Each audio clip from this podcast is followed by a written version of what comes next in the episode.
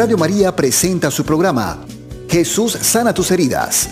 Conduce Octavio Escobar, psicólogo católico. Bienvenidos. Levántame, Señor Jesús, con la fuerza de tu amor. Levántame,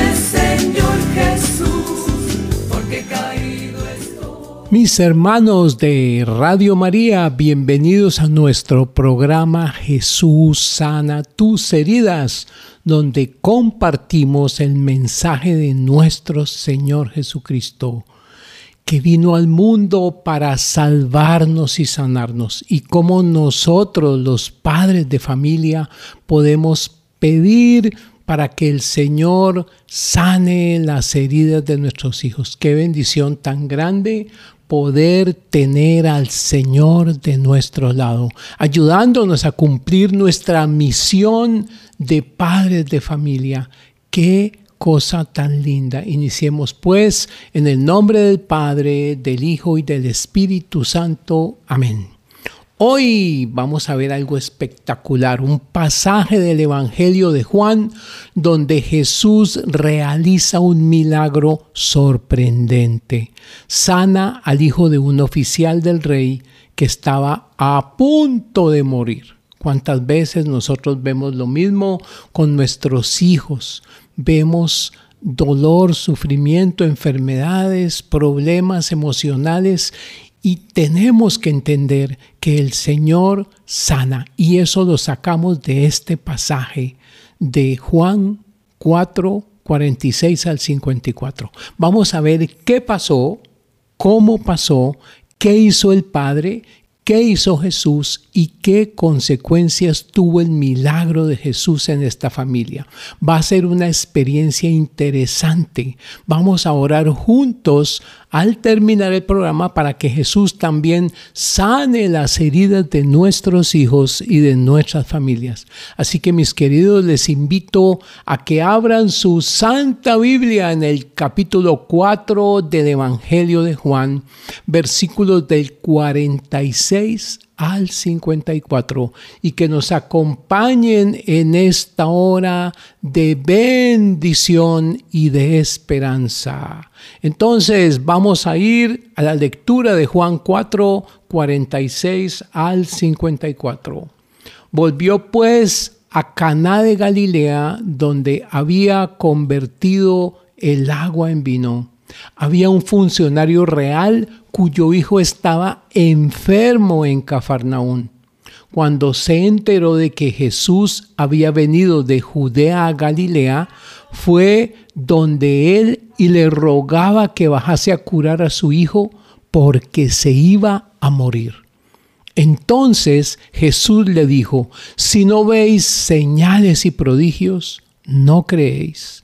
Le dice el funcionario, Señor, baja antes de que muera mi hijo. Jesús le dice, vete que tu hijo vive. Creyó el hombre en la palabra que Jesús le había dicho y se puso en camino. Cuando bajaba le salieron al encuentro sus siervos y le dijeron que su hijo vivía. Él les preguntó entonces la hora en que se había sentido mejor. Ellos le dijeron, ayer a la hora séptima le dejó la fiebre. El padre comprobó que era la misma hora en que le había dicho Jesús, tu hijo vive, y creyó él y toda su familia. Palabra del Señor. Gloria a ti, Señor Jesús, por las palabras de este santo evangelio sean perdonados nuestros pecados. Primera reflexión, mis queridos hermanos, yo estoy emocionado de oír esto como padre de familia de una niña de 16 años. Tengo esperanza clara de que el Señor la va a sanar, de que el Señor va a escuchar mis súplicas y va a tocar a mi hija para que sea sanada en lo profundo del corazón. Este pasaje que leemos nos cuenta que Jesús había vuelto a Cana de Galilea, es decir, nos está hablando del milagro del matrimonio donde él convirtió el agua en vino para los novios. Era un milagro con la intercesión de nuestra Santa Madre, la Virgen María. Allí Jesús se encuentra con un hombre que tenía un problema muy grave. Imagínate, tu hijo estaba grave, tu hijo, yo digo para que tú te pongas en ese, en ese mm, eh, escenario. Tu hijo estaba enfermo, una ciudad que quedaba a unos 30 kilómetros, era Cafarnaúna, y estaba el, el hijo, estaba tan mal que estaba al borde de la muerte. El hombre era una persona importante, un funcionario del gobierno romano que tenía autoridad y prestigio. Pero eso no le servía de nada para salvar a su hijo. Este padre, así como tú y como yo en algunos momentos de la vida, estaba desesperado y necesitaba un milagro. Y había oído hablar de Jesús, que era un profeta poderoso que hacía señales y prodigios. Entonces este padre de familia, como tú y como yo, decide ir a buscarlo y le pide que vaya a Cafarnaún y sane a su hijo. Entonces vino otra vez a Caná de Galilea, dice el Señor, donde había convertido el agua en vino y había allí un oficial y Jesús aparece en el camino de él. Él lo va a buscar. No es que Jesús llegue, es que Él va al encuentro de Jesús para que sane a su hijo. Este papá está desesperado, pero tiene algo muy importante, la fe de ese padre de familia que cree que Jesús puede hacer algo por su hijo. Vamos a ponernos nosotros en ese mismo punto. Tu hijo tiene problemas, tiene dificultades, tiene enredos, tiene enfermedades físicas o psicológicas. ¿Crees tú que Jesús lo puede sanar? Mira, yo llevo 23 años como psicólogo católico, antes estaba alejado de Dios, estaba metido en el mundo, pero a los hace 23 años me convertí. El Señor me tocó y me convirtió. Y te voy a decir algo, no he visto terapia más poderosa para un hijo que la oración de sus padres. Es lo más fuerte que yo he encontrado. Entonces vemos que ese padre que le suplica a Jesús, aunque era muy importante, lo hace con humildad. Se acerca a Jesús con súplica, con respeto. Vemos su amor, que no fue que enviara a alguien, sino que él mismo, que era tan importante, va a buscar a Jesús, va a rogarle. Imagínate la angustia y la ansiedad que sentía ese padre que tenía que dejar a su hijo moribundo y hacer un viaje de varias horas sin saber si lo encontraría vivo al regresar. Pero también tú te puedes imaginar la esperanza y la confianza que tenía en Jesús. Jesús era su última oportunidad y al mismo tiempo su mejor recurso. De manera que tú tienes que pensar, estoy clamándole al Señor porque mi hijo se sane. Estoy ayudando a que el Señor use, me use a mí como Padre. Estoy cooperando con el amor de Dios. Bueno, ¿cómo pasó? Les voy a contar que el Padre llegó a Caná y encontró a Jesús. Tú tienes que ir a buscar a Jesús. Le rogó que bajara a Cafarnaún y sanara a su hijo. Pero Jesús no responde lo que todos quisiéramos. Jesús le dijo algo que puede parecer extraño y hasta duro. Jesús le dijo, si no ven señales y prodigios, no creen. Ojo, porque esto es muy importante. El Señor está diciendo, ustedes esperan es que yo haga algo espectacular con bombos y platillos y si no, no creen atención, era que Jesús no quería sanar al hijo o que no le importaba el sufrimiento o que no valoraba la fe de este hombre. No, Jesús quería sanar al hijo del oficial. A Jesús le importaba el sufrimiento del Padre. Jesús valoraba la fe del hombre que había ido a buscarlo con humildad. Pero Jesús quiere algo más. Jesús quiere que ese padre de familia, como tú o como yo, creamos en Él no solo por lo que podía ser, sino por lo que era. Jesús es Dios. Jesús quería que este Padre y que tú y que yo reconozcamos en Él al Hijo de Dios, al Salvador del mundo, al Señor de la vida. Dile, Jesús, reconozco en ti al Hijo de Dios, al Salvador del mundo, al Señor de la vida. Jesús quiere que tú, yo y este Padre tengamos una fe más profunda, más personal, más verdadera. Jesús quería que este padre de familia no se quedara en las señales espectaculares y los prodigios, sino que fuera más allá y viera en esos prodigios la manifestación del amor y el poder de Dios. Jesús quiere que el Padre no busque solo un milagro, sino que, sino que busque al que hace el milagro. Porque a veces buscamos los milagros y no al Señor de los milagros. Esa es una reflexión para ti. Jesús quiere que el padre de familia no se conforme con una sanación física, sino que busque también la sanación del alma, que busque y que busquemos tú y yo la santidad. Jesús quiere que ese padre de familia no solo sea testigo de un hecho extraordinario, espectacular, sino que ese padre sea un discípulo, un discípulo amado. Vamos a ver lo que dice el versículo 48. Jesús le dijo, si no ven señales y prodigios, no creen. Entonces vemos aquí la sabiduría de Jesús, que conoce el corazón del Padre y conoce el corazón de todos los que le seguían.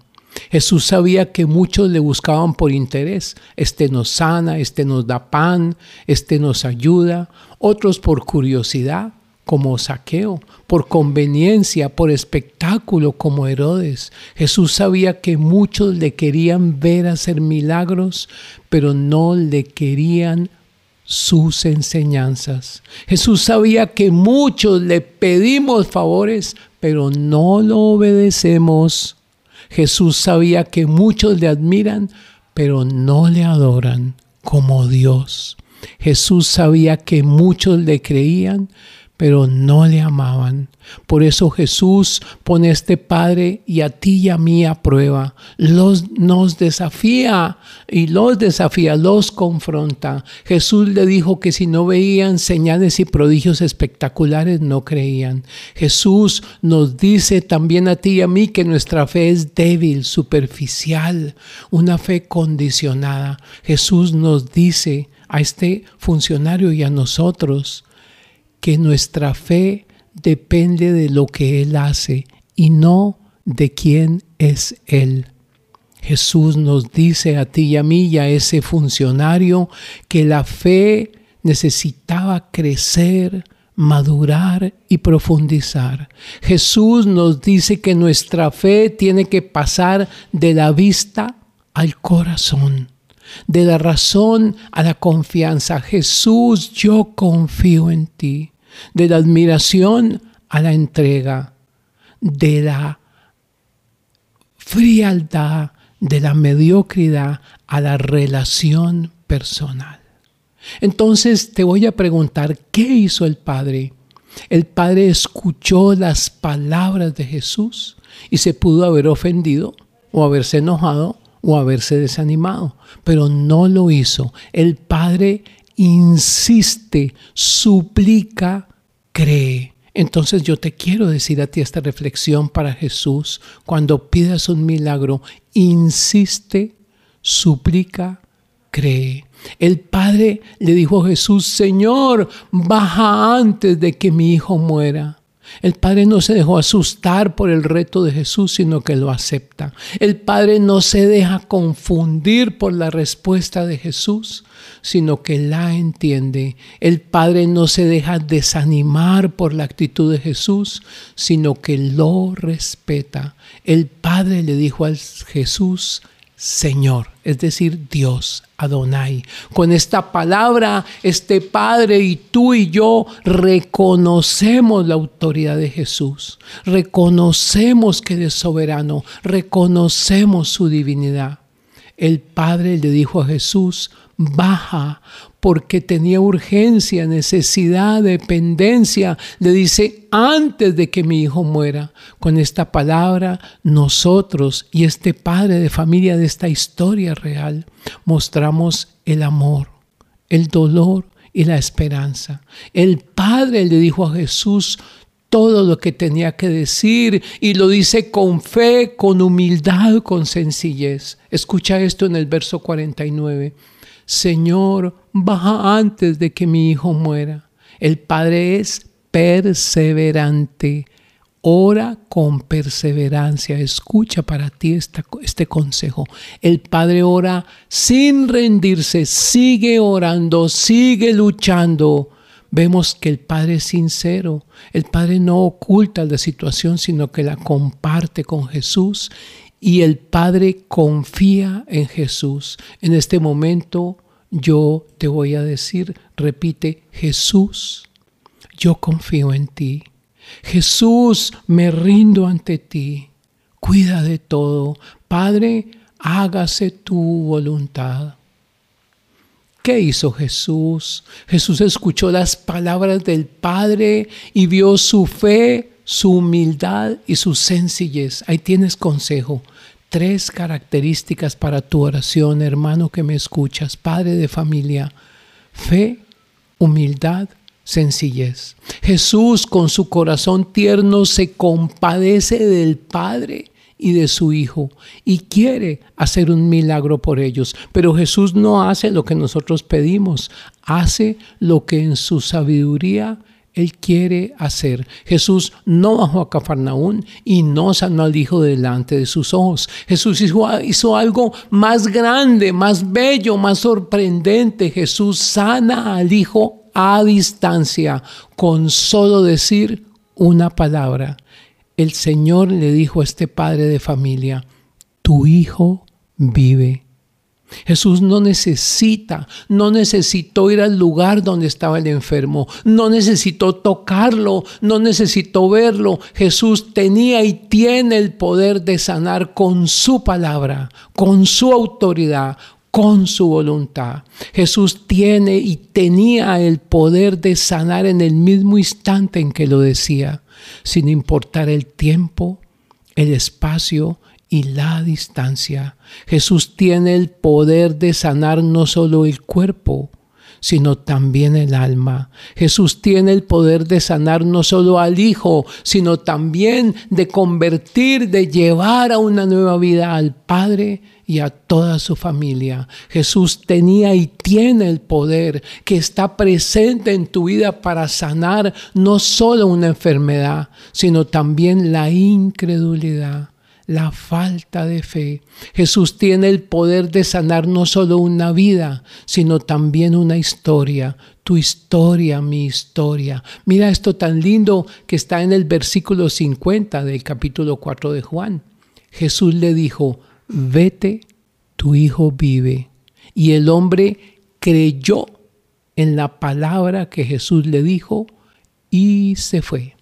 Aquí vemos el poder de Jesús, que con su palabra creó el cielo y la tierra y con la misma palabra sana al hijo del oficial y con la misma palabra nos sana a nosotros y sana a nuestros hijos. También Jesús muestra su misericordia, que no solo le dio salud al Hijo, sino también al Padre de la fe. Entonces, hermano, Señor quiere que tú tengas fe. El Señor quiere mostrar su gloria y que tú alabes esa gloria, que le digas, te doy gloria, Señor, tú eres mi Dios y Señor, tú eres mi Dios y Señor. Vemos esa gloria que se manifiesta en un milagro porque Él, Hijo de Dios, es el Salvador del mundo y el Señor de la vida. Ahora yo te pregunto, ¿confías plenamente en el Señor? Cierras tus ojos y le dices en este momento, Jesús, me rindo ante ti. Hazte cargo de todo. Le dices, Padre, hágase tu voluntad. Confío en ti, como dice Santa Faustina en la coronilla. Jesús, yo confío en ti. Jesús, yo confío en ti y con todo el amor, con toda la decisión, en este momento le dices, Jesús, sana a mis hijos, sana a mis hijos del pecado, sana a mis hijos del dolor, de las heridas de abandono, sana a mis hijos de las heridas de abuso, sana a mis hijos de las heridas de maltrato y te pido perdón, Señor porque yo he fallado en la crianza de mis hijos. Y pido que tú sanes sus heridas humildemente. Sana a mi hijo que está a punto de morir en su cuerpo o sana a mi hijo que está a punto de morir en su alma porque está alejado de ti. Hijos que no quieren ir a la misa, hijos que no quieren la confesión, hijos que no quieren la comunión porque yo no he sido un buen ejemplo, un buen padre de familia. Te pido perdón, Señor, pero sé que por encima de mis pecados, de mis dificultades, tú puedes sanar a mis hijos. Te lo suplico, Señor, sana sus heridas de la infancia, sana su dolor, sana su angustia, sana su rabia, sana su falta de fe. Bien, y ahora quiero hacerte una pregunta. ¿Qué consecuencias tuvo el milagro de Jesús en esta familia? Esto es muy importante de analizar. El padre se fue de Caná con la palabra de Jesús en su corazón. Y yo quiero que tú también, hermanito, tengas clara esta palabra. Tu hijo vive. Repítela, mis hijos viven por el amor de Jesús. No sabemos cuánto tiempo le tomó a este padre de familia llegar a Cafarnaún, ni qué pensó o sintió durante el camino. Lo que sí sabemos, porque nos lo dice la palabra, es que cuando estaba llegando, sus siervos salieron a su encuentro y le dieron la buena noticia, lo que tú también quieres escuchar. Tu hijo vive, estaba sano. El padre no podía creerlo, era demasiado bueno para ser verdad.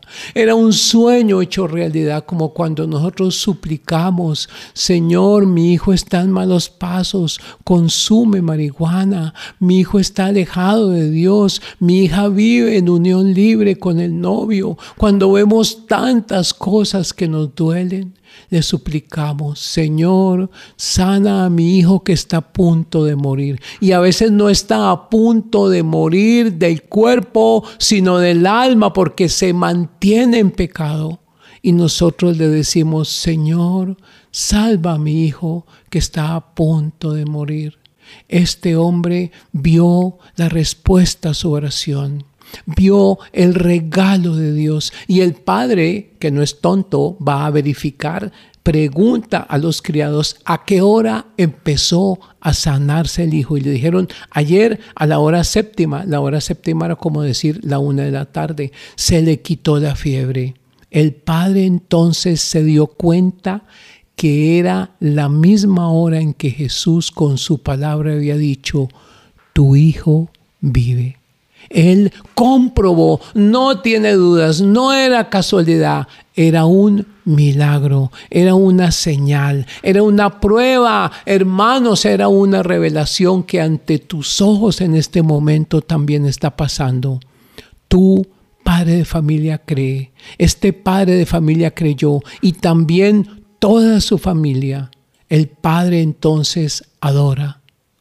No solo él, sino adora al Señor toda su familia. El padre entonces siguió y no solo él, sino toda su familia. Cuando tú te acercas al Señor, tu familia te sigue, tienes que ser testigo, tienes que ser modelo. Y te estoy diciendo, enamórate de la adoración eucarística, porque nosotros los católicos lo tenemos a Él en el santísimo sacramento del altar. Y yo te quiero decir, ¿Cuándo fue la última vez que visitaste a Jesús en el Santísimo? ¿Cuántas veces a la semana lo visitas? ¿Cuántas veces a la semana vas a la Santa Misa y comulgas? ¿Quieres una señal? La señal te la da Jesús con su cuerpo, su sangre, su alma y su divinidad. Él hizo para este Padre una prueba, una revelación. El Padre cree y su familia cree. El Padre adora y su familia adora. Nosotros también tenemos que adorar.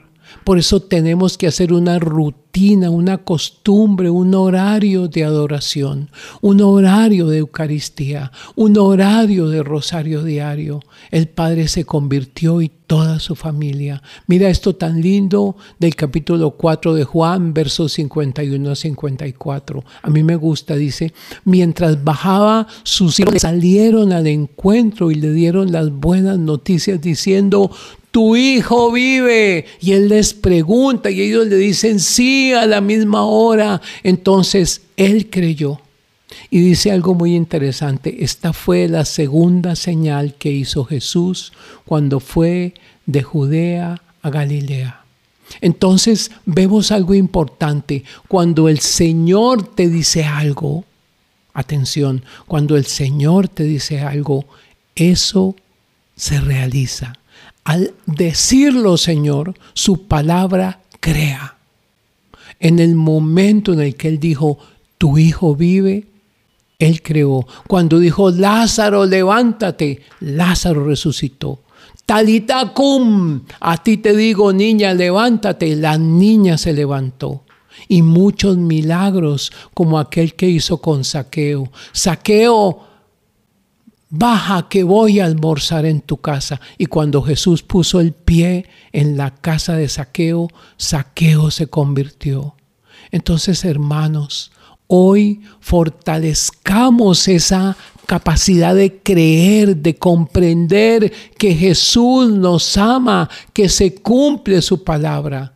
Vamos a hacer algo importante. Lee la palabra de Dios y dile, Señor, yo creo lo que tú dices. Señor, creo que tú eres el Mesías, el Hijo de Dios. Bendito seas, Señor. Hermanos, hoy el Señor nos está llamando. Él dice, mira que estoy a la puerta y llamo. Mira que estoy a la puerta y llamo. Si me abres, entraré y cenaré contigo. Qué maravilla. Señor, qué bendición cuando tú entras en mi corazón.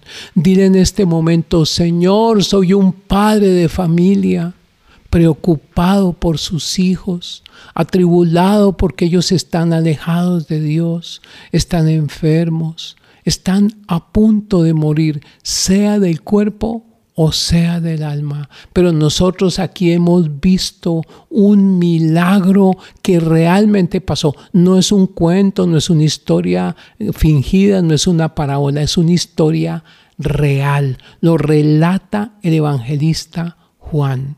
Vemos qué pasó, cómo pasó, qué hizo el Padre, qué hizo Jesús y qué pasó con ese milagro que convirtió no por fe, sino por evidencia.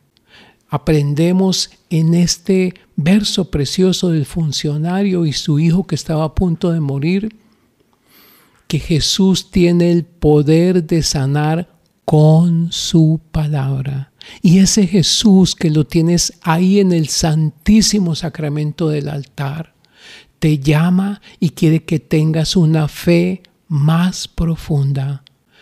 Ese Jesús que está en el santísimo sacramento del altar se compadece ante tu sufrimiento y quiere salvar y sanar a toda nuestra familia. Vamos a pedirle humildemente al Señor que en este momento rompa todas las ataduras de miedo, de falta de fe, de preocupación y de angustia, porque Jesús quiere salvar y sanar a ti y a tu familia. Vamos a orar, hermanos, para que Jesús también sane las heridas nuestras y de nuestros hijos. Heridas no solo físicas de enfermedad, sino heridas espirituales. Si nuestros hijos están alejados de Dios, están enfermos espiritualmente. Y nosotros decimos, Señor Jesús, te damos gracias por tu palabra que es vida y es verdad. Te damos gracias por tu amor que es misericordia y gracia. No la merecemos, pero la recibimos porque tú nos amas. Te damos gracias por tu poder, por tu poder para sanar a, nuestros hijos del cuerpo y del alma. Te pedimos que sanes las heridas de nuestros hijos, de los hijos que todavía están a cargo, los hijos menores, y te entregamos a los hijos adultos. Toma el sufrimiento de nuestros hijos que están en pecado. Toma su mal, su dolor, su enfermedad, su soledad, su tristeza, toma su rebeldía, sus adicciones, su violencia, el abuso, la depresión, el suicidio. Toma todo ese dolor que ellos tienen te pedimos que sanes las heridas de nuestras familias. Te pedimos que sanes la falta de comunicación, de comprensión, la falta de respeto, de perdón, de unidad, de armonía. Yo pido perdón a mis hijos y pido perdón a mi esposo o a mi esposa y los perdono. Hijo mío, yo tampoco te condeno. Esposa mía, esposo mío, tampoco te condeno. Te pido, Señor, que nos des una fe más profunda en ti, que nos reconozcas como tu Hijo, que nos salves, que nos liberes, que nos bendigas, que nos fortalezcas, que nos consueles, que nos alegres, que nos perdones, que nos santifiques, que nos glorifiques. Jesús, yo quiero ser santo. Te pedimos que nos hagas una sola familia en ti, que nos hagas tus discípulos como iglesia católica. Te pedimos que nos hagas una sola familia, que nos hagas tus discípulos amados, como Juan dijo cuando la Virgen fue entregada como nuestra madre y nosotros como sus hijos. Si quieres ser discípulo amado, recibe a María en tu casa porque ella es el camino más rápido hacia Jesús. Señor, haznos tus testigos, haznos tus amigos, haznos tus hijos, así como nos diste una mamá. Mamita María, te pedimos como intercesora y te pedimos por el nombre de Jesús, que es el nombre sobre todo nombre, que nos sanes, que liberes a nuestros hijos, que los bendigas, que los fortalezcas, que los consueles, que los alegres, que los perdones y que los lleves por el camino de la santidad. Señor, te entrego a mis hijos menores de edad, que son aquellos que yo puedo controlar y sobre los que tengo autoridad. Y para mis hijos mayores de edad, esta oración. Padre Celestial, te pido perdón porque fallé como papá o como mamá. Y como mi hijo ya es adulto y yo no tengo poder sobre él, te lo entrego te lo entrego. Señor, haz lo que sea necesario para que mi hijo adulto cumpla la misión de su vida y salve su alma. Y si yo quiero meterme o controlar su vida, no lo permitas porque este hijo adulto de hoy en adelante es tuyo y solo tuyo. Amén. Gloria al Padre y al Hijo y al Espíritu Santo como era en el principio, ahora y siempre, por los siglos de los siglos. Amén. Radio María presentó su programa Jesús sana tus heridas, conducido por Octavio Escobar, psicólogo católico. Les esperamos la próxima semana aquí en Radio María. Con la fuerza de tu amor, levántame